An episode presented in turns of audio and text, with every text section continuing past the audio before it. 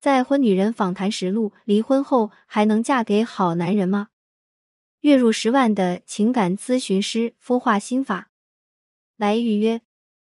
一向崇尚家和万事兴的中国人，或许在婚姻方面正在进入一个新时代。来自各方权威部门的数据都显示，中国的结婚率一路走低，离婚率正连续多年增长。值得注意的是，来自最高人民法院的数据显示。二零一六至二零一七这两年，全国离婚案中百分之七十三点四是女性提出，也就是说，诉诸诉讼方式离婚的夫妻，女性是主导方。一般来说，能主动从婚姻关系当中解脱出来，应当是无法忍受前一段婚姻带给自己的各种痛苦。离婚后，这些女性过得如何？又有哪些话想跟大家说呢？我们试着采访了几位有离婚经历的女性，她们中间有普通人，也有特立独行的人。也许从他们的故事当中，你能读出什么？点击购买《他觉醒》，随书附赠《觉醒笔记》。零一，主人公一美，职业外企普通职员，年龄三十七岁。妹的前夫和她是经过朋友介绍认识的，当时妹在情感方面没有太多经历。前夫比较会哄女人，恋爱的时候很暖，就顺理成章结婚了。结婚后很快生了个儿子。就在妹坐月子期间，她发现前夫经常去夜店，而且还会找女人。除此之外，她还发现他欠下赌债，甚至到了濒临破产的地步。由于情绪不佳，生完孩子之后，她陷入产后抑郁，身体也变得很差，生活看不到希望。多次争吵之后，她提出了离婚。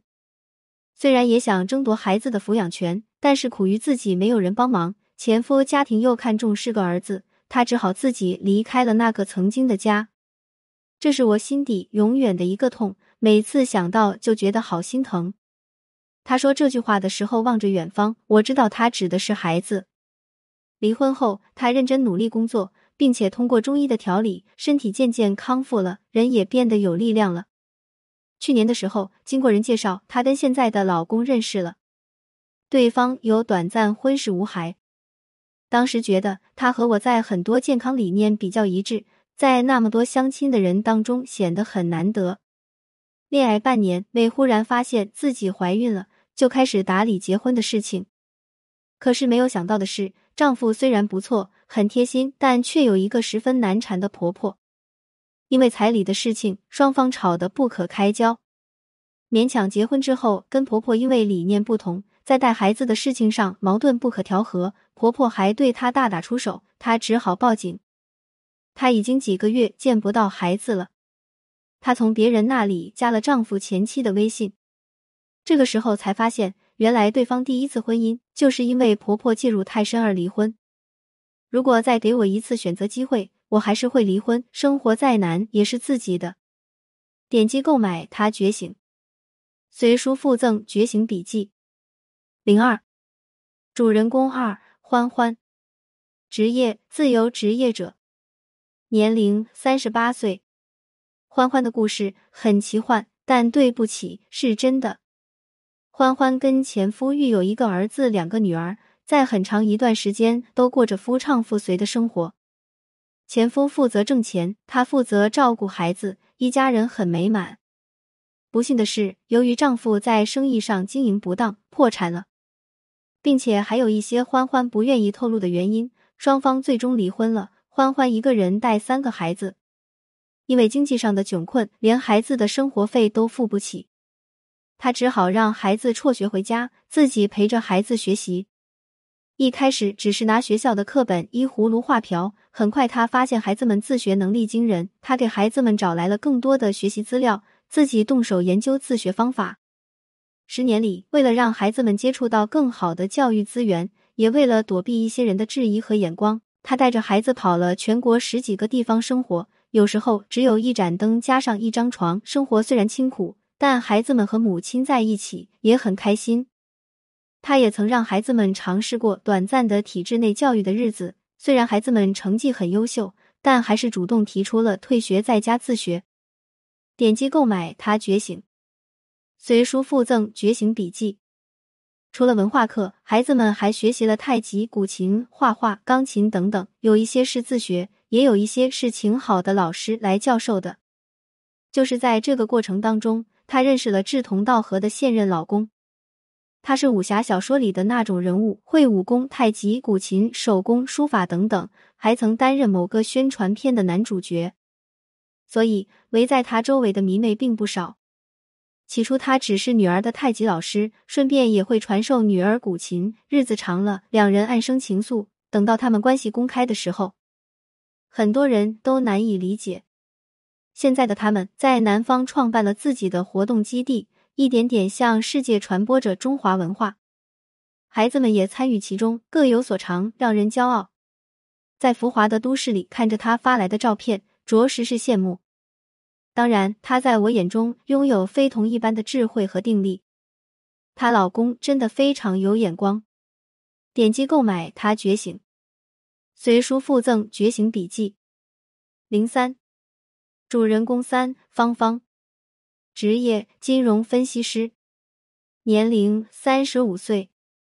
芳芳是从小城市出来的，父母是普通的老师。看着女儿出落的漂亮，成绩又拔尖，父母管教一直很严格，从来都不让她和男性有过多接触。大学毕业之后才放开了政策，在金融行业打拼的她很努力，也很优秀。在人们看起来，她又美又富有。关系亲近了才知道，她也有很心酸的情感经历。第一任丈夫回家就是躺沙发上打游戏，家务不管，孩子不理，婆婆公公一直也帮着儿子，认为她这个外地媳妇找到本地人是赚了，她实在是忍受不了了，很快分居并办理了离婚手续。离婚后，她全心投入工作，在金融圈这个浮华的地方取得了自己的一席之地，还开了自己的公司。在工作中，她遇到了新男朋友，有钱、帅气，做饭好吃，还暖。像是童话中的故事一般，他们结婚了。可是他发现一个问题，他几乎舍不得给他花钱，即便是收入比他高很多，他仍然要儿子去负责家中开销，更不用提上交收入了。有一次，他发现他为自己和孩子买了高额保险，不包括他。他太过精明和算计，一点一点的磨掉了他的真心。我很想有人养着我，但发现生活不给我机会。望着他透着孤独的面庞，我只好祝福他。点击购买《他觉醒》，随书附赠《觉醒笔记》。零四，主人公四乐乐，职业自由职业者，年龄四十一岁。乐乐也是朋友圈里特立独行的女性。八年前，她到印度生活过一段时间，在那里认识了她第一位爱人，并且怀孕了。因为某些原因，他决定离开，他回了中国，并且坚持生下孩子。孩子出生三个月的时候，他就带着孩子在街头摆地摊生活。两岁开始，他带着孩子周游世界，到处游学，自己则一边在异国生活，一边做国际代购。孩子在泰国、尼泊尔、越南都上过幼儿园，总共游历过亚洲七个国家。由于经历丰富，孩子对世界的包容度很高，不同的文化都能够接受。也很容易和陌生人打成一片。乐乐的爸爸妈妈也曾十分担忧乐乐的生活，尤其是他固执的要把孩子生下来，所有人都怀疑他做单亲妈妈的能力。我也理解他们对我的劝说，都带着爱和关心，我全部接纳，但我拒绝被他们洗脑。即使他们是我的父母，企图用爱来绑架我时，我也拒绝听从。在我看来，最好的孝顺就是把自己过好了。他这么说，也这么做。在大理定居之后，他一边继续摆地摊，一边做代购，同时照顾上学的女儿，还特别热衷公益活动。面对这种霸气又自信的女性，上天自然有好的安排。她在摆地摊的时候，认识了兴趣十分一致的现任丈夫，很难得。他一样非常注重精神领域，对物质的东西看得很淡。这俩人结婚后，又给女儿生了一个十分可爱的弟弟。他未来的生活真的无法定义，因为他是一个拒绝标签的创造者。零五，他们虽然只是万千再婚女性中的一个小小的样本，但每一个人的故事，因为鲜活，因为真实，和咨询当中接触到的个案一样，深深的打动了我。有人问，在你看来，再婚能过得幸福的原因是什么？点击购买《他觉醒》，随书附赠觉醒笔记。其实挺难回答的，每个人都有自己的法宝。